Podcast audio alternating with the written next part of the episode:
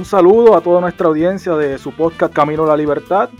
Estamos aquí presentes Rafael Torres, Josué González y hoy tenemos a un gran invitado, el doctor José Che Paralitici, eh, un reconocido historiador, investigador, académico, líder de la sociedad puertorriqueña, un luchador y, y autor de varios libros entre los temas del servicio militar obligatorio, en, tanto en Estados Unidos, ¿verdad? Como en Puerto Rico, temas de presos políticos, violación a derechos civiles y humanos en Puerto Rico, la historia del Ares, eh, destacada lucha, ¿verdad? Que contribuyó a, estuvo en la lucha presente en la Marina de Estado, sacar a la Marina de Estados Unidos de Vieques.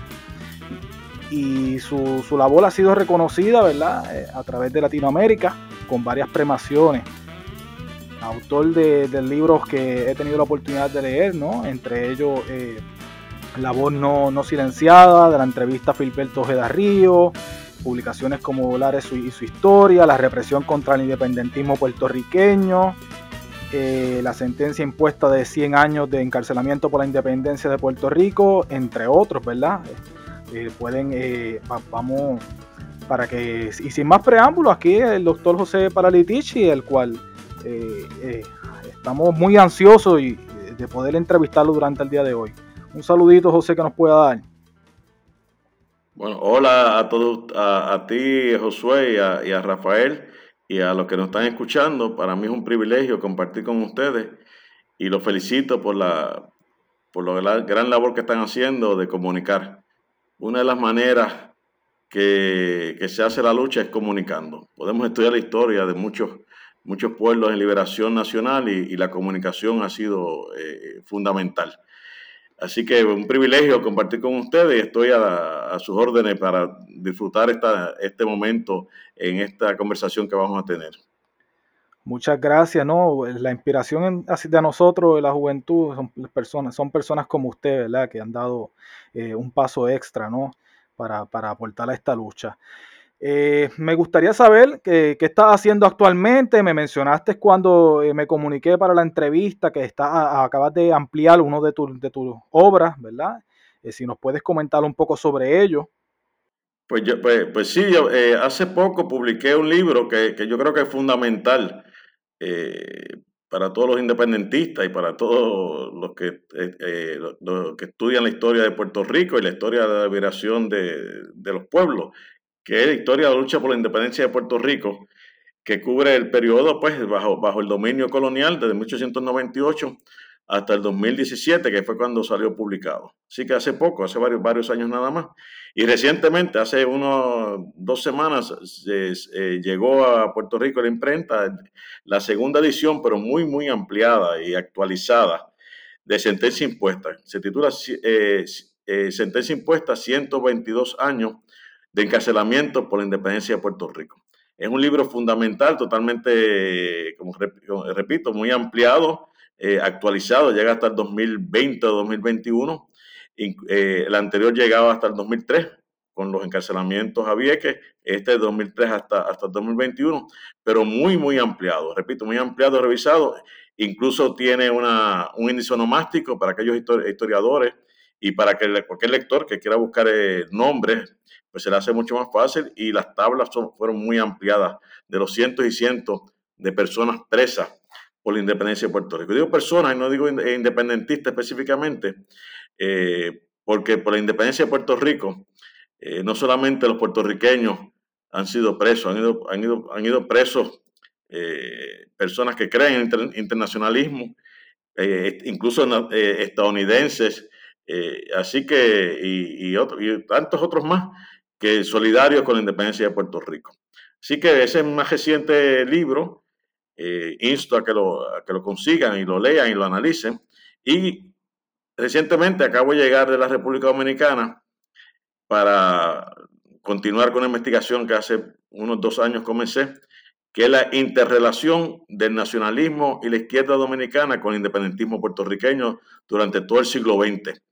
Y es impresionante lo que he conseguido eh, porque demuestra que nuestra interrelación, la relación de nosotros los antillanos, eh, antillanos pues de, nuestras Antillas aquí en el Caribe, eh, es no solamente la época taína en el siglo XIX, sino muy estrecha, pero muy, muy, muy estrecha en el siglo XX y una lucha antiimperialista, porque el, pueblo dominicano ha sido víctima no solamente del imperialismo, del imperialismo español, incluso el imperialismo francés y, de sus hermanos haitianos eh, en la frontera inmediata de la isla, eh, pero también de, Estados Unidos.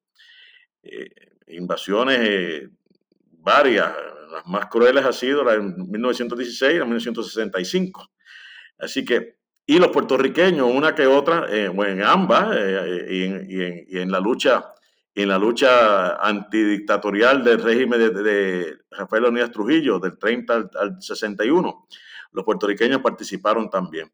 Así, cuando hablamos de las Antillas, vamos a ver que el puertorriqueño ha sido solidario y ha estado vinculado con la independencia de Cuba y, cientos de puertorriqueños lucharon por la independencia de Cuba en, 1800, eh, en la década de 1890. Y, en la lucha anti, antidictatorial de, del régimen dictatorial de, de Rafael Díaz Trujillo, también en varias ocasiones lucharon. Incluso puertorriqueños han luchado en otras, en otras causas más. Y cuando digo puertorriqueños, específicamente eh, eh, el independentismo. Eh, en la guerra civil española, por ejemplo, han luchado en la, en la guerra, en la guerra de liberación en contra de las dictaduras en Nicaragua y en El Salvador, etcétera. Así que ese independentismo es el que yo yo ya he cubierto en, libros como la historia de la lucha por la independencia y el de sentencia impuesta, pero voy a ampliar mucho más en el nuevo libro que salga próximamente, eh, en varios años, que no, es fácil la investigación, con relación a los hermanos dominicanos.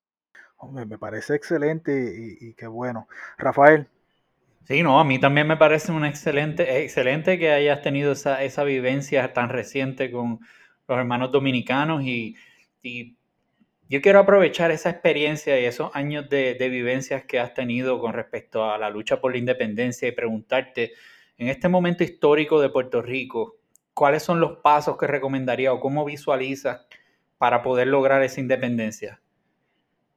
Yo eh, en el libro Historia de la lucha por la independencia de Puerto Rico, tengo un capítulo final en la cual eh, analizo eh, que estamos ahora mismo en el mejor momento para lograr la independencia de Puerto Rico.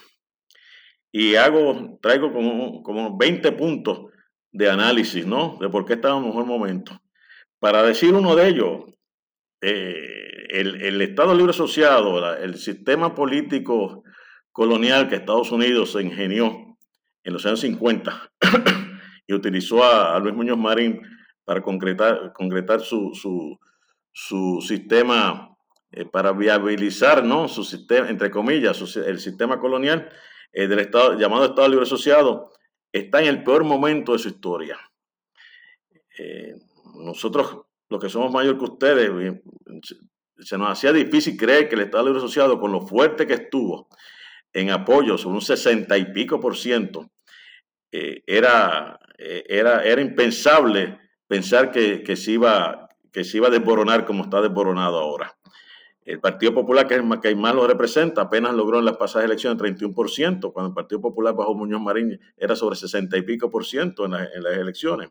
Y no solamente eso, la cantidad de, pruebas que hay de que el Estado asociado es un puramente un sistema colonial, no es dicho, no han dicho por nosotros los independentistas.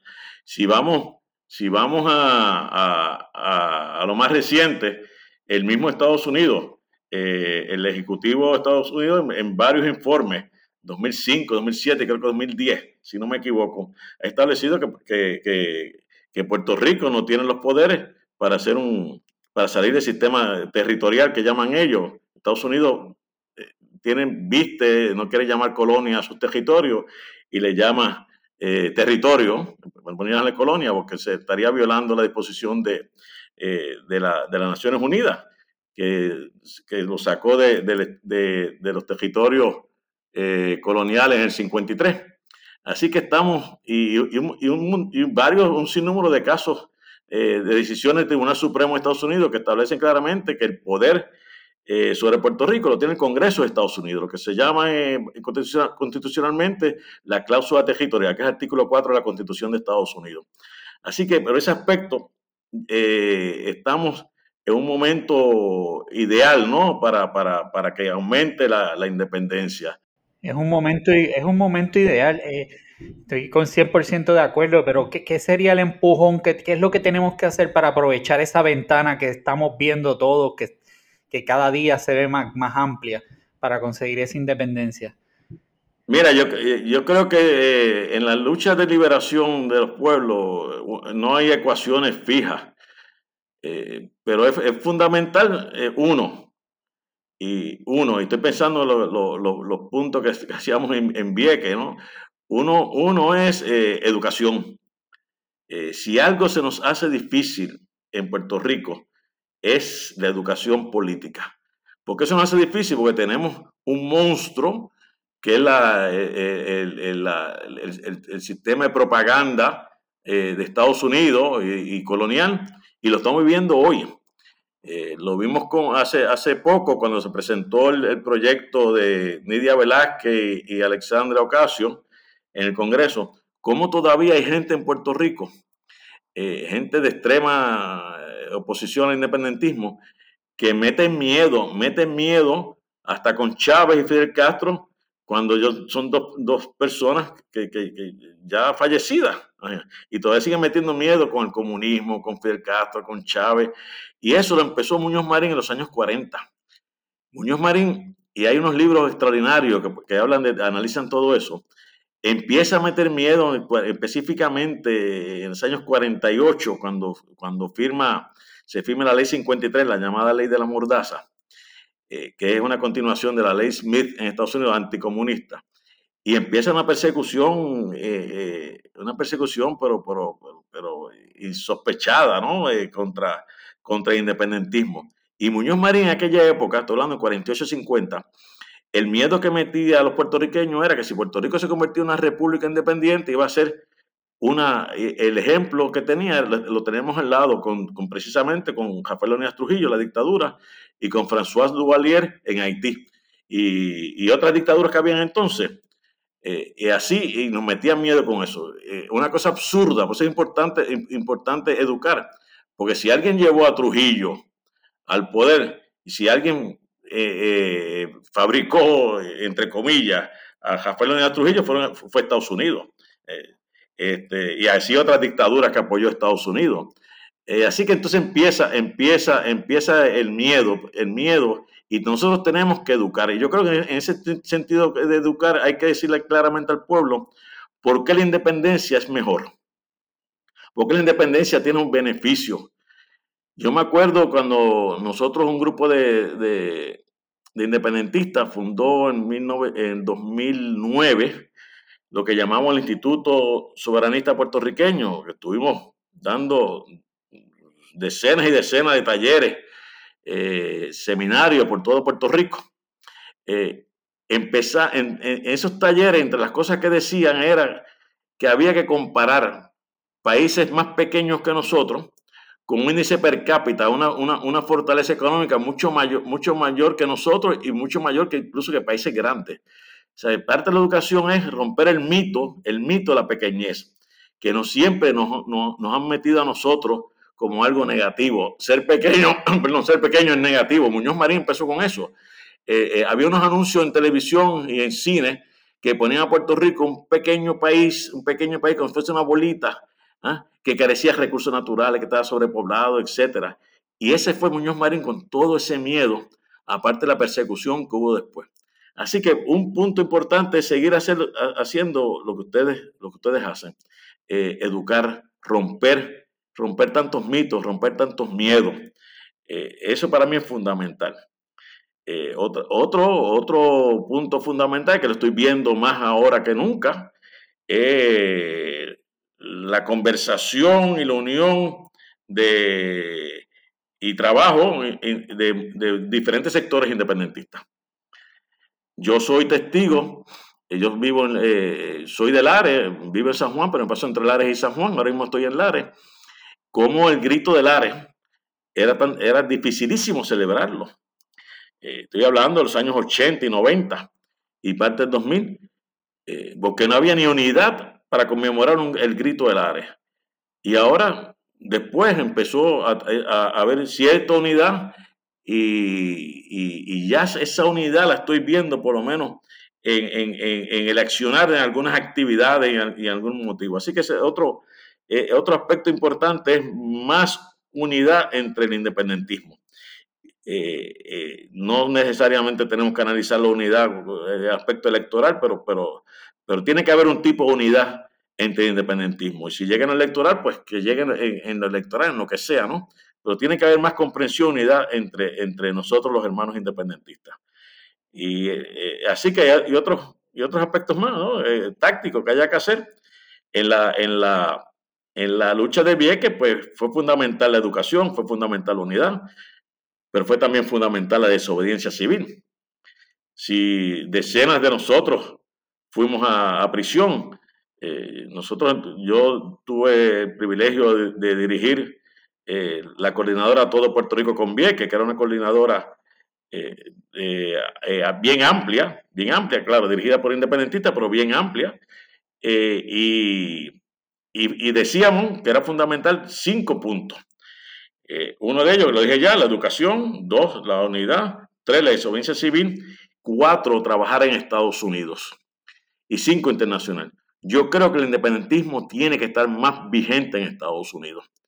Eh, más, más vigente en el mismo Congreso de Estados Unidos. La diáspora. Eh, exigiéndole al, a la diáspora y no la diáspora. si Mire, en el siglo XIX, en el siglo XIX el puertorriqueño estaba en el exilio en Nueva York, y el, cubano también, Martí, Betán se tuvo que vivir en el exilio eh, en París, etcétera. Pero, pero, pero, es nosotros unidos. Yo estaba repasando en mi libro ahora, Historia de la lucha por la independencia, y tengo un capítulo sobre, sobre lo que llaman ahora la diáspora. A mí ese término no me gusta, eh, pero, pero bueno, vamos a usarlo. Eh, y la cantidad de activismo que había en, había en, Estados Unidos impresionante. En todo el siglo XX, en todo el siglo XX, eh, Partido Nacionalista en los años 30 y 40 y 50 en, Nueva York, en Chicago, por decir dos ciudades grandes, estaba súper activo. Y de allá se, se trabajaba muchísimo. Y luego en los 60 también otras organizaciones. Está yo, yo viendo ahora, repasando el libro Historia de la, lucha por la independencia de Puerto Rico, como en el 75 eh, se llenó en Nueva York el Madison Square Garden con 18 mil o 20 mil asistentes. El Madison Square Garden, una actividad convocada por el Partido Socialista Puertorriqueño, y eh, apoyo a la independencia de Puerto Rico. Necesitamos conseguir nosotros, los, independentistas, más voces en Estados Unidos, más voces eh, comprometidas con la solidaridad por la independencia de Puerto Rico. Eh, la historia... Perdona que te interrumpa, ¿qué opinas ah, sobre la, posibilidad de que grupos independentistas, incluyendo el Partido Independentista, vean más allá a nivel político y, creen y vayan a crear alianzas para las próximas elecciones? ¿Lo ves positivo? allá eh, en Estados Unidos tú dices. Me refiero en Puerto Rico, los movimientos ahora que han habido de comunicaciones para alianzas. Eh, el, problema que, el problema que tenemos es la cuestión eh, legal. ya vemos con el Partido Popular y el Partido PNP, el Partido Nuevo Progresista, los populares no quieren, no quieren cambiar la ley electoral. Aquí se permitían las alianzas, las, leyes electorales antes, y ahora no lo permiten. Hay que buscar la manera de cómo, cómo enmendar o, cómo enmendar esa ley o cómo, o cómo, o, cómo hacer una ley nueva.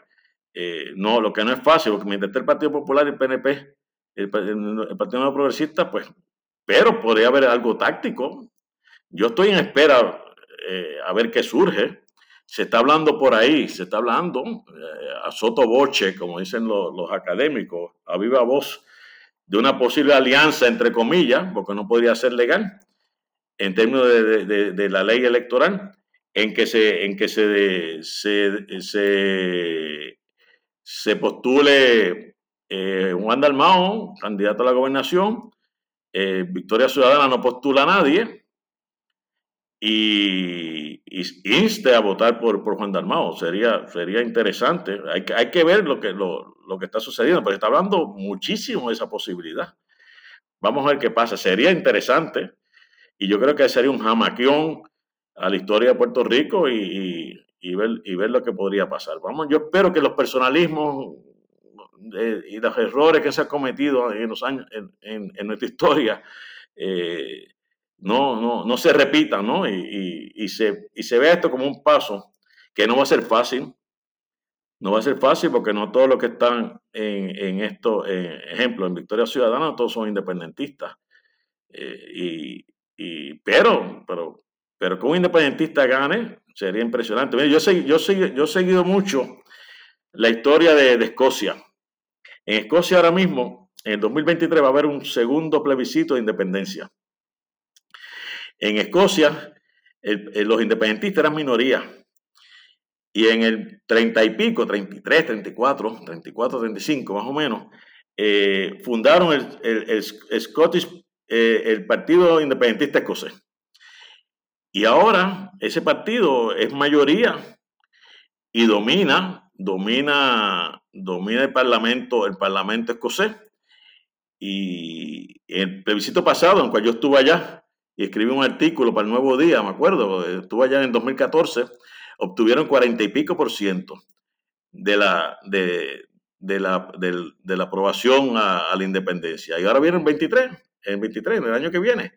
Y se habla de un cincuenta y pico por ciento. Interesante es que, que, los escoceses tienen un sistema de gobierno progresista, más o menos un estilo de, de, apoyo a, justicia social, desarrollo social, etcétera, estilo de, un, de una izquierda, y, está demostrando que el movimiento independentista es capaz de dirigir un, gobierno y es capaz de, tener política progresista y es capaz también de cambiar el régimen. Por eso, es importante seguir, seguir todo ese, ese, ese tipo de, ejemplos que nos están dando otros otros países. Me parece bien interesante esa historia.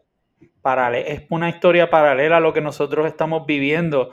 Con la única diferencia que nosotros tenemos el, siempre hemos tenido el, a Estados Unidos como el imperio que nos está eh, eh, básicamente quitando la libertad y eso es bastante difícil bregar con ellos, aunque hemos visto ya que ha habido un, Estados Unidos ya está más abierto, más dispuesto, está mostrando más interés en, darnos la independencia que ni siquiera mencionar eh, la estadidad y hay, han habido unos proyectos en el Congreso que se están moviendo, o sea que hay, hay, hay esperanza, hay esperanza en esto.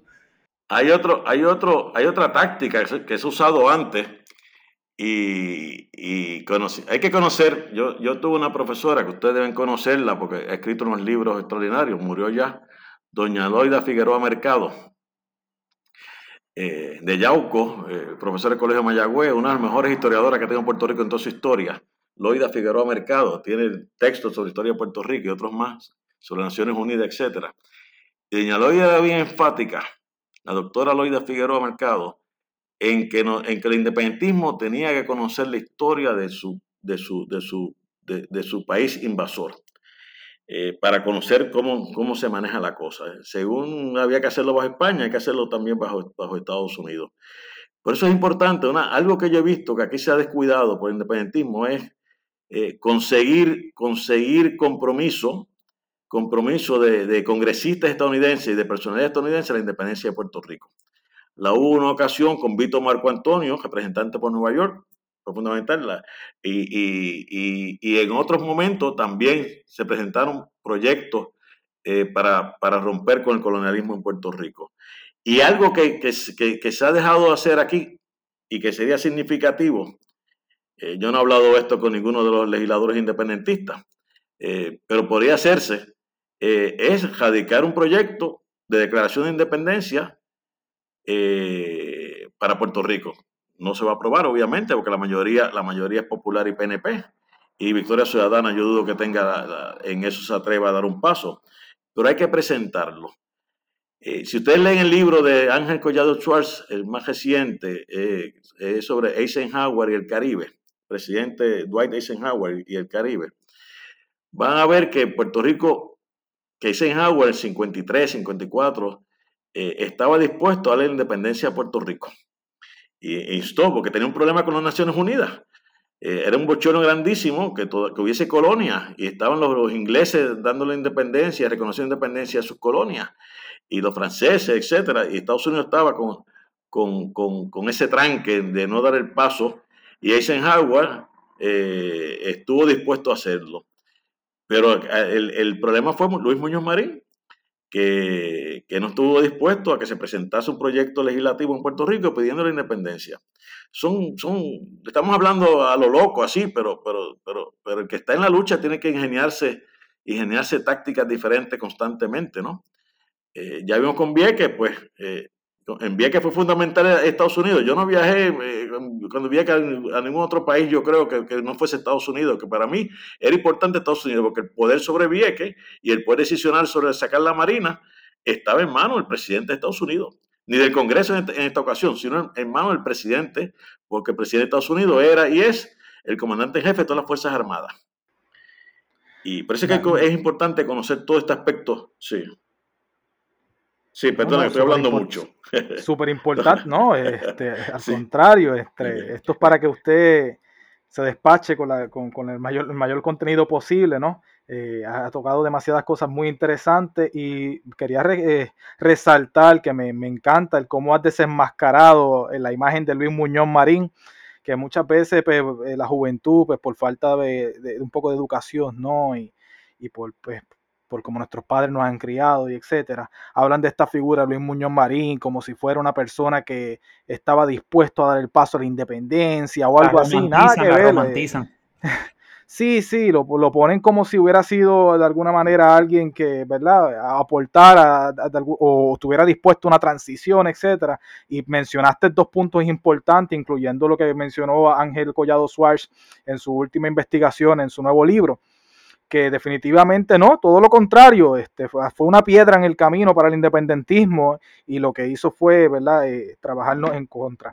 Quería recalcar también rápidamente, ¿verdad?, para, continuar con las preguntas, eh, nuestros colaboradores eh, allá en Estados Unidos, eh, los Boricuas Unidos, la diáspora, que es una organización que ha estado trabajando defendiendo el independentismo en Estados Unidos, que hemos tenido con nosotros nuestro podcast. Ellos han estado pues tratando de, pues tienen un grupo de personas puertorriqueñas en Nueva York, Washington DC, Chicago y otros otros estados trabajando por mantener, defender nuestro ideal y, también están haciendo un trabajo político en la capital, que es lo que me mencionó, ¿verdad? De conseguir algún congresista que estuviera dispuesto a presentar un, proyecto de, independencia, pues ya tienen tarea eh, nuestros colaboradores pues, para que, se atrevan, que se atrevan a, hablar con, con, estos congresistas que yo sé que lo están escuchando y, se lo propongan a ver si alguien está dispuesto a hacerlo que no, hay peor gestión que la que no se hace y en la, independencia tenemos que estar abiertos a todo, ¿verdad? Como mencionó ahorita el doctor Paralitici, tenemos que estar abiertos a nuevos cambios, nuevas alianzas. Eh, ahora mismo se están dando estas acciones consultadas con Victoria Ciudadana y, el Partido Independentista. Veremos, ¿verdad? El resultado, pero eh, es muy importante que eh, los tiempos han cambiado, ¿verdad? Como reseña el, el doctor a través de sus libros a cómo actualmente, antes las personas, el independentismo era, iba preso, era atacado, era perseguido, era carpeteado y si tenían que asesinarlo, pues también lo hacían. Hoy estamos en un tiempo, unos tiempos diferentes y la lucha ha cambiado. Yo creo que tenemos una responsabilidad mayor porque ahora es más fácil la lucha para, para, para seguir eh, trabajando con ellos. Me gustaría, eh, eh para preguntarte eh, de todos los personajes independentistas históricos que han existido en Puerto Rico, ¿verdad? Eh, si usted tiene alguno que, que entiende que debe ser más reconocido o algún predilecto entre ellos. ¿Y quién es? Bueno, como siempre, como siempre en el siglo XIX hablamos de Ramón Emeterio Betance. Yo creo que no hay duda que ese es el padre de la, de la patria nuestra en el siglo XIX. Eugenio María de también, pero Betance fue mucho más, más combativo. Eh, en el siglo XX, pues obviamente Albizu. Y yo creo que otra figura que hay que conocer más en Puerto Rico es a Juan Maribraz. Juan Maribraz fue un patriota y un revolucionario del siglo XX, murió en el siglo XXI, ya bastante enfermo, pero hay que conocerlo más. Juan Maribraz, pues, un ostosiano de primera, un historiador, un gran periodista también, un gran abogado, pero sobre todo patriota Y yo creo que tenemos que conocer más la vida de Juan Mari Brás y un estratega también, y eh, muy, muy eh, fijado ¿no? en el tipo de, de, lucha que había que hacer y, y organizaciones que había que fundar. Juan María fue fundador del Movimiento Pro Independencia en 1959, fue, eh, estuvo en el Partido Independentista eh, en su juventud también. Y, yo creo que hay que conocerlo más a Juan Maribra. Eh, y obviamente Alviso Campos y Juan Maribra para mí son importantes que los, que estemos conociendo más. Juan Maribra hizo un experimento legal, legal político en los 90, que que puso, puso a pensar mucho a Estados Unidos, que fue, no sé si usted lo, lo, lo, lo escuchado antes, es renunciar a la ciudadanía de Estados Unidos. Y, y Juan Mari ya eh, pues renunció a la ciudadanía de Estados Unidos, tuvo que ir a, Venezuela. ¿Por qué a Venezuela? Porque la ley de Estados Unidos establece que para uno renunciar a su ciudadanía al estadounidense tiene que ir a otro país, porque ellos entienden que es que ya, uno, ya el que renuncia a la ciudadanía estadounidense es porque no quiere vivir en Estados Unidos. Entonces Juan Maribel lo logra, ah, lo logra hacer ese experimento y ya 28, 29 personas habían renunciado a la ciudadanía de Estados Unidos, habían ido a, embajadas y a consulados en, México, en República Dominicana, en Venezuela, y, y, lo habían logrado. Y ya se estaba planificando en Puerto Rico eh, eh, alquilar un, avión, unos charter y, ir ciento y pico de personas a renunciar a la ciudadanía de Estados Unidos. Y eso hubiera sido una cosa impresionante, ¿no? Y hubiera sido para una noticia mundial. Renuncian cientos y cientos a la ciudad de Estados Unidos, puertorriqueños independentistas renuncian cientos y cientos a la ciudad de Estados Unidos. Y Estados Unidos cogió lo paró. Después que había aceptado la renuncia de Juan Maribra, y que la había radicado, repito, en Venezuela, eh, se, la, se, la, se la retiró. Dijo, no, no, no, no te aceptamos la renuncia porque tú vas a vivir a, a un territorio de Estados Unidos. Por más que Juan Maribel intentó, dice, no, pero el territorio de Estados Unidos no, es, mi nación y no es... Y, pero no, por, aspectos legales no, se la, se la retiraron. Así que son experimentos también que, en la lucha se hacen, ¿no? Experimentos eh, políticos y patrióticos. Fufi hizo lo mismo, más o, eh, más o menos, pero entonces no renunciaba, eh, no hubo una renuncia como la pedía Estados Unidos, sino renuncia eh, procesarla aquí en Puerto Rico, se daba un documento que anunciaba y nos daba un, un pasaporte. Y ese pasaporte, pasaporte boricua. Y tuvo su, su, su impacto ¿no? en, en, los años 90.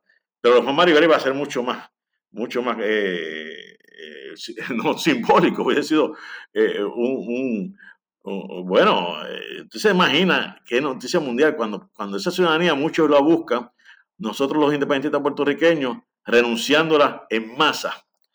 Eh, eh, no estoy diciendo que eso es lo que hay que hacer ahora, porque ya Juan María lo intentó y, no tuvo éxito.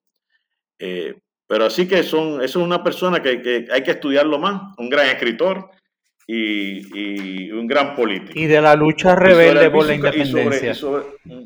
este, ¿Qué nos puedes contar de Filiberto o de otros personajes o personas históricas que, tomaron la decisión de irse por, el camino no, legal o el que no le gusta a los americanos?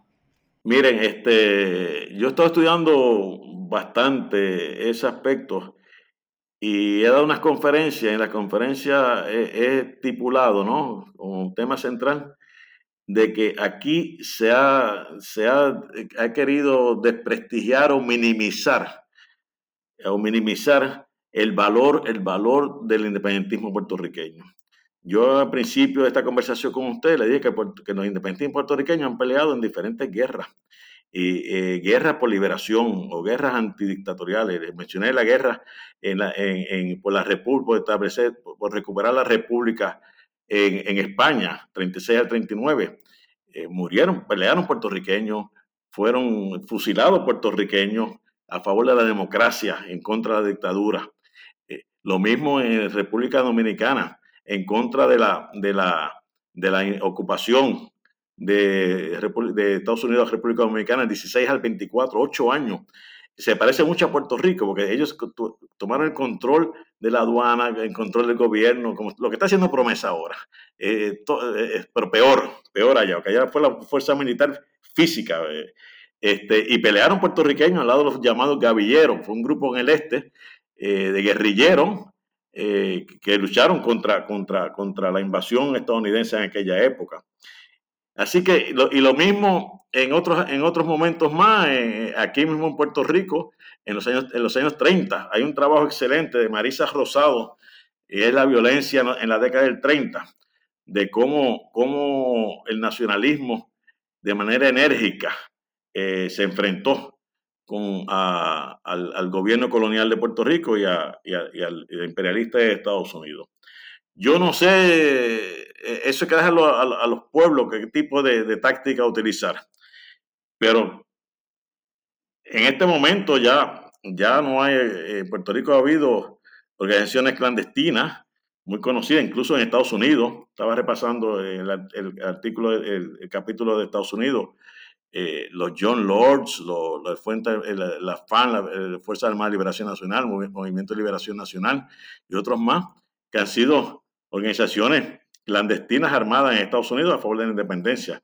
Y en Puerto Rico, los años 60 en adelante, hasta especialmente los 80 y pico, eh, hubo varias, varias organizaciones clandestinas. Eh, armadas y bien, cuando yo publiqué el libro, el libro de, la relación, interrelación de Dominica, dominicanos y, puertorriqueños, voy a incluir ese tema.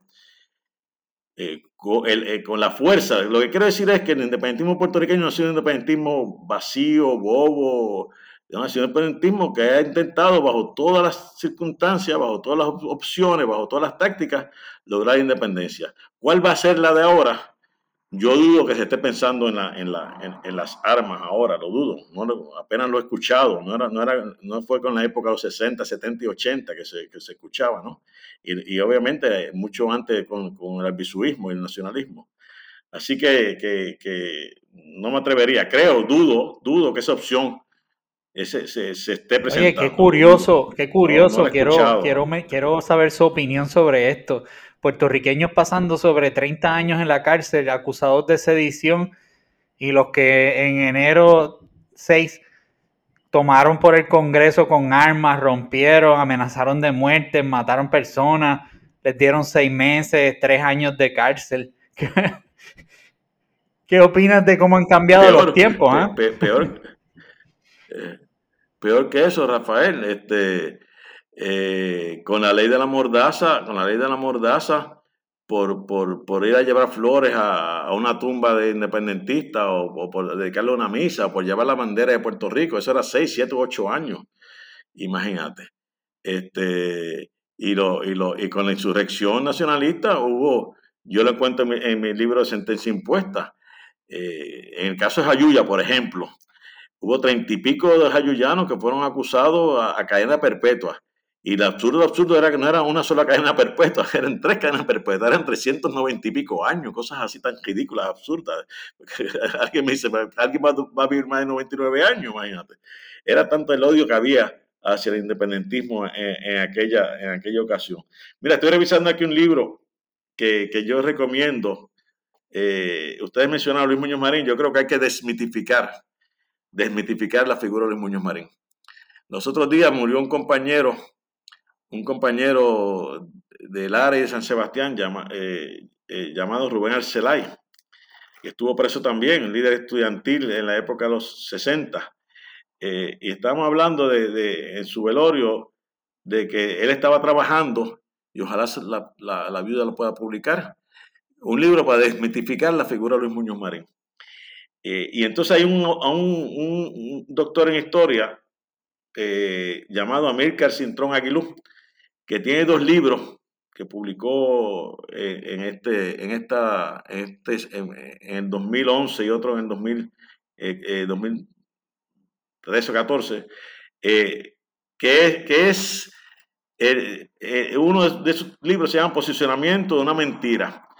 Y es todo el andamiaje de Luis Muñoz Marín en Estados Unidos con una mentira para, para desprestigiar y atacar el independentismo puertorriqueño. Y ahí se desmitifica Muñoz Marín. Muñoz Marín murió muy desgraciado, muy eh, eh, con un miedo atroz. No podía, eh, era paranoico. Él, todo lo cuenta. Porque, y, murió amargado y desilusionado por, por todo, pues, por haber encarcelado a, Muñoz, a, Pedro Albizu Campo, por toda la persecución que hizo, por todo, por toda su entrega al, FBI.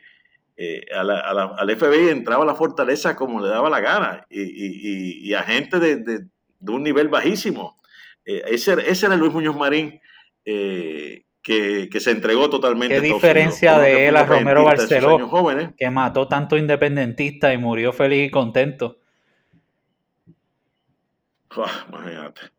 Pues Muñoz Marín, eso Francisco Rodón, el famoso pintor nuestro, lo retrata en, su, en, su, en su, una de sus mejores pinturas, ¿no? Eh, la tribulación, la tribulación de Muñoz Marín en sus últimos años. Gente que lo conoció me ha dicho que sí, que murió atribulado y, acongojado y, con su remordimiento, ¿no? Por haberle hecho eh, esa persecución contra el independentismo, que costó vidas en algunos casos. Es increíble cómo a través de la historia, según has podido reseñar, ¿verdad? Eh, esta persecución al independentismo y, han pagado tantos próceres, ¿no? Con su propia vida y encarcelamiento. Eh, no podemos eh, tampoco, ¿verdad? No hemos mencionado a, Oscar López Rivera, también pepiniano, igual que yo, el, acusado, ¿verdad? De, conspiración. Pues, si no hubiera sido pues, por la reciente liberación, hubiera estado descondenado toda su vida, estar preso el amor, por la patria, ¿verdad? Todos los países en el mundo toman su, decisión de cómo desean luchar por la liberación nacional, ¿no? Y aquí ha habido de todo y, ese, qué bueno que hay investigadores como usted que se han dedicado a recopilar toda la información de cómo han sido esas luchas, ¿no? Tanto en los Estados Unidos, en Puerto Rico y, yo creo que se han dado unos pasos agigantados y a veces se, trata de, minimizar todo lo que el independentismo ha logrado. Yo creo que hemos dado unos pasos bien, bien, bien importantes para la lucha de la independencia y ojalá que, ahora pues, se nos pueda dar, eh, se pueda dar por fin eh, el triunfo en algún momento, ¿no? Y, lograr liberar a, nuestra patria. Este, me gustaría, no sé si, no, no, no, se habló mucho, ¿verdad? Del personaje de, de Filiberto Ojeda Río, si nos pudieran mencionar un poco, ¿verdad? Ya que escribiste un, libro sobre él, sobre su vida. Este, yo estoy, ah, llevo unos años viviendo aquí en Hormiguero, llevo ya varios años aquí y se cuentan muchas historias de, él, de, su vida y, pues, y del día en que vinieron, ¿verdad? Y lo masacraron, porque esa fue la realidad. Aquí, aquí todo el mundo me, cuenta que se escucharon disparos, eh, la cantidad de disparos fue una cosa ridícula el tiempo, ¿verdad? De, transcurso en que todo el pueblo estaba, que no se atrevía ni salir ni siquiera de la casa. Pues, si nos puedes contar, hablar un poco sobre, sobre su vida y, su trabajo, obra, que a veces se desconoce y, yo creo que aportó mucho más, ¿verdad? De lo, de, lo que se, deja, se deja saber. la, vida de Filiberto eh, Ojeda Río, a quien conocí como periodista, yo fui periodista un tiempo y, y en mi libro que creo que tú mencionaste, eh, eh, la voz no, la palabra no, la voz no silenciada. Eh, es la primera entrevista que se le hace a Filiberto y él nunca se le había presentado a un periodista frente a frente. Yo no sabía quién era Filiberto Ojeda. Yo fui como periodista, logré ir a, Nueva York. Él estaba en Metropolitan Correctional Center en, Nueva York, una cárcel que es un edificio. yo lo cuento todo en, la, en, la, en el libro. Eh, y, ahí empecé a conocer a Filiberto, ¿no? Eh, este, y todos los, después todas las entrevistas que dio él, clandestina. Pero lo interesante de Filiberto es, y parte de lo que estamos hablando, de, conocer y reconocer la lucha de independencia, eh, no solamente su acción como revolucionario, sino también estar 15, 15 años en su último clandestinaje, 15 años clandestino viviendo en Puerto Rico. La gente creía que estaba en República Dominicana o en Cuba, especialmente en Cuba, y estaba aquí en Puerto Rico. Pero lo extraordinario es que eso no solamente lo hizo Filiberto, eso también lo hicieron los hermanos González Claudio, estuvieron también en, clandestinaje. Y todavía tenemos en clandestinaje un íntimo compañero eh, revolucionario de, de, Filiberto de Río, que es Roberto Tot Pagán. Se desapareció en los años 70 y no se ha sabido más, más de él, ¿no? Y hay otro compañero también en, de Chicago, eh, en un momento no recuerdo su nombre, pero lo tengo en el libro Sentencia Impuesta, que todavía está clandestino. Lo que quiere decir es que el puertorriqueño independentista, dentro de todas las opciones de lucha eh, ha hecho cosas extraordinarias, ¿no? Mantenerse clandestino, pues eh, no es fácil, no es fácil. y entonces Filiberto Ojeda Río tuvo que emigrar, un puertorriqueño como tantos otros, que tuvieron que emigrar por la situación económica, se va a Nueva York, y allí en Nueva York empieza a, tomar conciencia política. No la, había, no, la tenía, no era independentista, hasta que trabajando con un judío que era marxista empieza a tomar conciencia política y se une poco a poco Filiberto a movimientos más progresistas y más radicales y apoya la lucha por, la eh, en contra de, de, de, Batista, lucha contra la dictadura dirigida por Fidel Castro, específicamente el movimiento 26 de julio y otros más. Se va a ir con el tiempo a vivir a, Cuba y entonces Filiberto es uno de los líderes puertorriqueños jóvenes, jóvenes que empieza a organizar movimientos clandestinos en Puerto Rico. Eh, uno de los movimientos que se vincula a Filiberto, el movimiento independentista revolucionario armado, el, MIRA, hay, hay libros escritos, eh, hay una tesis doctoral publicada eh, por Alejandro Rivera, publicada hace poco, que tiene esa historia, muy buen libro. Y Filiberto, pues, su vida la dedicó a la revolución en Puerto Rico de manera clandestina. Pues, también era un gran músico, los que le gusta la música, un gran trompetista. Eh, dicen que fue, yo lo incluyo en libros, eh, La Buena Silenciada, fue maestro de, de, Arturo Sandoval, uno de los mejores trompetistas eh, del mundo actualmente. Así que Filiberto era de la, gran trompeta y gran músico. Dedicado toda su vida a la música y, dedicó toda su vida a la lucha por la independencia. Setenta y pico, 71, 72, fue arrestado, se escapa, se escapa, hasta que lo cogen entonces en el 85, en, en, en el 30 de agosto en, en, Luquillo. Hay un documental muy bueno de Tito, no, de eh, Marrero, de Marrero sobre, eh, sobre Filiberto, les animo a que lo vean, una historia muy buena, no recuerdo el título de, de, de ese documental, apenas salió hace como dos años, sí que bueno conseguirlo. Sí que Filiberto entonces, como tú dijiste, eh, Josué, eh, el 23, nada más y nada menos que el 23 de septiembre, el día de Grito de 2005, lo, lo asesinan en Hormiguero. Yo sé compañeros médicos que fueron allí a darle auxilio y el FBI no permitió, no permitió que, le, que, le, que lo auxiliaran. Cuando eso dentro del derecho internacional eh, eh, hay que hacerlo. Al, enemigo, al adversario este herido, hay que darle asistencia eh, médica urgente. Sí, pero esas leyes internacionales no aplican para los americanos. Ellos, ellos hacen lo que les da la gana a nivel internacional. Las leyes americanas aplican para todos los países menos ellos. Bueno, para, bueno, para ellos, ¿verdad? está pasando. Así que es una vida. Yo no sé si ustedes tuvieron la oportunidad de, participar en el, en el funeral de Filiberto. Yo estuve, yo estuve eh, de San Juan, eh, pues fui al primero al Ateneo puertorriqueño, después al Colegio de Abogados y después fuimos del Colegio de Abogados hasta Naguabo. Aquello era impresionante.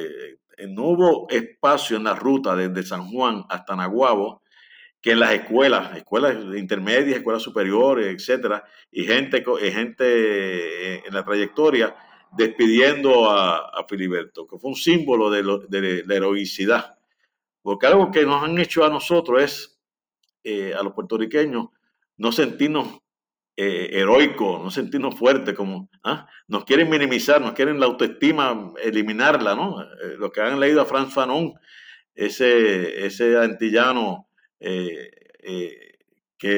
que, luchó por la, por, la bien anticolonialista y, un psiquiatra que analizó el, el el colonialismo, la psicología del, colonizado, eh, eh, destruyen, ah, y ya lo vemos, como aquí, eh, cuando es 4 de julio? Creo que hoy o mañana. Este, mañana. no, el, lunes, Mañana, el lunes 4 de julio. ¿Cómo aquí, lunes, ¿cómo aquí se habla de la independencia de Estados Unidos y no se habla de la independencia de, Puerto Rico? ¿Cómo aquí se, se, se vanagloria a Jorge Washington, que fue un revolucionario, ¿ah? y a otros, y otros eh, fundadores de la patria eh, ¿ah? y esclavista también, pero fue un luchador de independencia. Entonces aquí los que, los que digo, no estoy justificando que fuese esclavista, el tipo era, eh, tenía esclavos en cantidad y era, pero, pero, pero luchó por la independencia, lo que crece, luchó por la independencia de, de, de, las colonias británicas y aquí los, los, asimilistas hablan de Jorge Washington y, no hablan como Jorge Washington independentista. Eh, claro, nosotros independentistas sabemos que era esclavista y era todo, imagínate, tipo oligarca de aquella época, era, era de los más ricos de, de Estados Unidos. Este, pero entonces aquí se habla de él y no se habla, y de, Estados Unidos no se habla y no se reconoce la nuestra, eh, porque nos ve incapaz a, nosotros de hacerla. Bueno, hay que educar, hay que eh, educar más. Actualmente, el colonialismo ha sido todo el daño que ha hecho Estados Unidos por tantos años, pues, de alguna manera eh, ha, logrado ¿no? que en la educación pues nosotros estemos bien, bien, bien ignorantes los puertorriqueños. Eh, es honestamente increíble. Tengo que, que, tocar, ¿verdad? Eh, me, me, me, me, gustaría de, el, de verdad que este, la conversación ha sido bien, bien, bien emotiva para mí, honestamente, porque pues, este, me, apasionan todos estos temas y, los vivo. Este, ahora eh, siempre está esto del comunismo, ¿no? De querer vincular el comunismo, inexistente ya casi en el mundo, ¿no? Eh, como si fuera lo mismo que eh, una república, que el independentismo. Y eso se, continúa repitiendo como el palpagayo en todas las redes sociales, las discusiones. Tanto así que la verdad que muchos puertorriqueños desconocen que un país independiente no, tiene que ver nada, ¿verdad? Con, un comunismo que ni siquiera ya es existente, porque en el mundo, ¿verdad? Son muy pocos los países que se, gobiernan bajo, bajo, bajo esa, ¿verdad? E, ese, ese estilo de, gobierno, ¿no? Así que eh, por ahí podemos empezar la, eh, educación, cómo, cómo, ha sido eh, llevada a esos niveles y se continúa dando esa desinformación. así que yo estoy claro en, que para Leticia, doctor, definitivamente la educación ha sido lo que nos ha llevado a, donde estamos actualmente.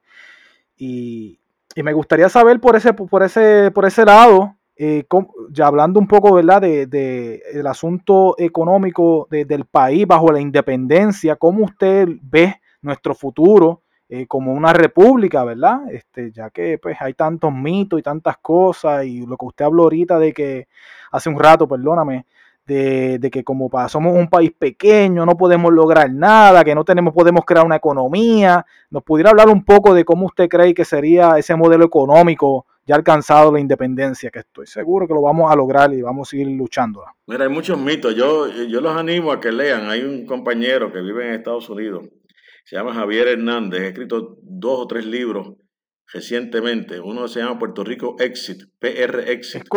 Y, es colaborador nuestro en, el podcast desde, el principio. Pues, pues, yo creo que Javier ha hecho un, trabajo extraordinario eh, y tiene hasta un plan económico de él y se ha asesorado con economistas.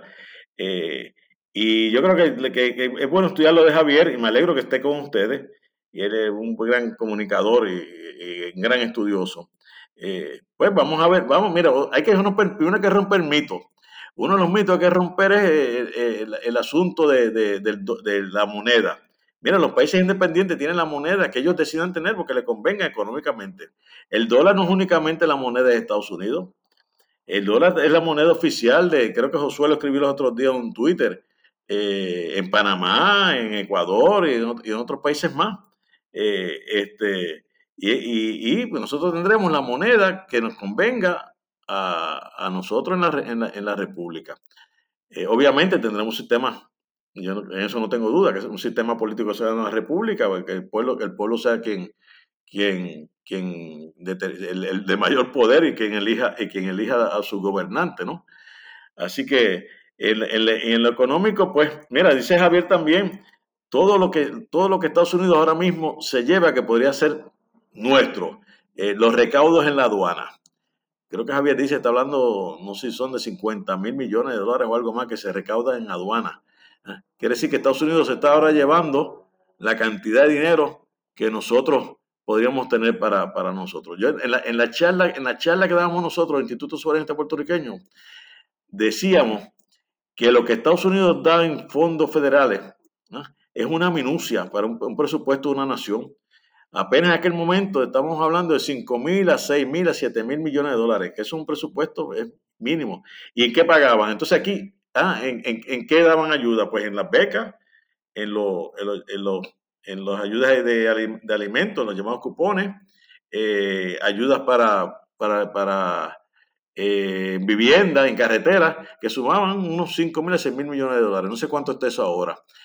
Pero entonces nos tienen a nosotros el mito de que en la República vamos a perder el seguro social. El seguro social lo pagamos nosotros. ¿Desde cuándo? Ah, el patrono por ley, el patrono paga una parte y el empleado paga otra. Así que la ayuda de seguro social es nuestra y ese dinero va a ser nuestro también. Igualmente, igualmente con FEMA, es un, seguro que lo, lo, paga, lo, paga quien, toma un préstamo y tiene que pagar el seguro por, por, por, por eh, accidentes eh, eh, que pasan en la propiedad, etcétera, ¿no? Este, lo mismo en Medicare y Medicaid, eso lo paga el pueblo.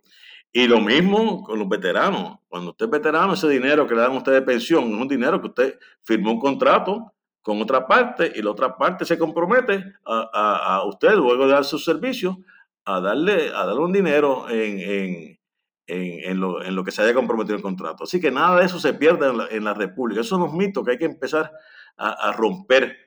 Este, y lo otro es entonces ir, haciendo un plan económico que los economistas eh, eh, nuestros, que son muy buenos economistas, eh, ya lo han lo, están preparando o, tienen algunos unos, unos aspectos ya introductorios que han hecho sobre cuál va a ser la economía la economía de Puerto Rico. decíamos también cuando damos esa charla, este, nosotros tenemos un mercado vivo, vivo que no usamos, porque nosotros siempre miramos hacia el norte y no tenemos el mercado vivo de las Antillas, de las Antillas menores, etcétera. Eh, y estamos en una ubicación tan extraordinaria que podemos cruzar Atlántico y llegamos a comprarle petróleo a Argelia, si queremos comprar el petróleo a Argelia, hacer negocio con Brasil, hacer negocio con, con el sur de África, eh, con lo mismo con, con, con, el norte de Europa, etcétera, ¿no? Localización. Sí que tenemos muchas, muchas opciones si tenemos, si tenemos poderes. Eso es lo importante, tener los poderes para poder tener todas esas ventajas de lo que significa la independencia. Pero que en la colonia no hay poderes. La colonia estamos, estamos maniatados. El primer paso es la libertad para lograr todo eso y, qué bueno, ¿verdad? Que podamos educar sobre las oportunidades que tenemos y, tenemos beneficios que realmente no, se pierden, ¿verdad? Eh, siendo como una, república. Rafael, ¿alguna pregunta que, que tengas de continuidad? Sí, al principio de la entrevista o al principio de la conversación hoy mencionó que estaba en la República Dominicana, que está haciendo unos estudios y ha tenido eh, mucha experiencia en diferentes países, ha tenido la oportunidad usted de, conocer a, la opinión de, personas del exterior y le quería preguntar, eh, ¿cuáles son los países o, sí, cuáles son los países que usted conoce y apoyan la independencia para Puerto Rico? ¿Con quién nosotros contamos en nuestro lado eh, en esta lucha?